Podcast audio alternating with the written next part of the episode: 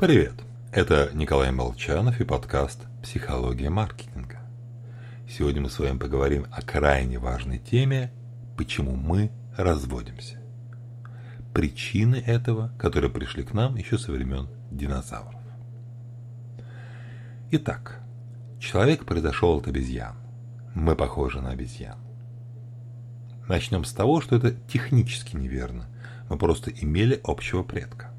А вообще, мы похожи на птиц. А так птицы – наследники динозавров, то можно говорить, что мы похожи на динозавров.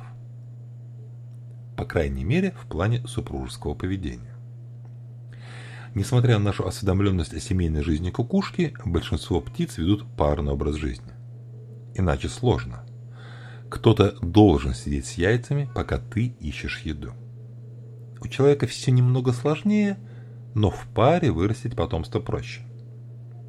Только процент разводов в России 73% в 2020 году. И это не уникальный показатель, он примерно одинаков для стран, где практикуются разводы. Достаточно много в сравнении с долгой и счастливой жизнью. Причина – возможно в том, что человек, конечно, склонен к моногамии. Только он, как бы так получше выразиться, серийно моногамен. Фишер исследовал статистику разводов по всему миру. Выяснилось, что пик приходится на четвертый год совместной жизни. Брак часто связан с рождением детей, а 4 года – тот возраст, когда матери уже легче одной справиться с ребенком. Поэтому статистика разводов скорее исторический феномен практика, оставшаяся со времен охотников и собирателей. Аналогично поступают и птицы. Многие образуют пары лишь на время, требующееся для воспитания птенцов. Так что, если мы не собираемся пополнить статистику разводов, готовимся.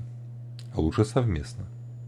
Через несколько лет недостатки партнера начнут привлекать внимание, а к достоинствам уже привыкли начинаются ссоры, усугубленные появлением как раз детей и связанных с, с их воспитанием проблемами. Только начинать все надо все сначала каждые 4 года. Идея так себе.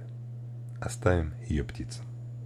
Всего вам хорошего и берегите вашего мужа или жену.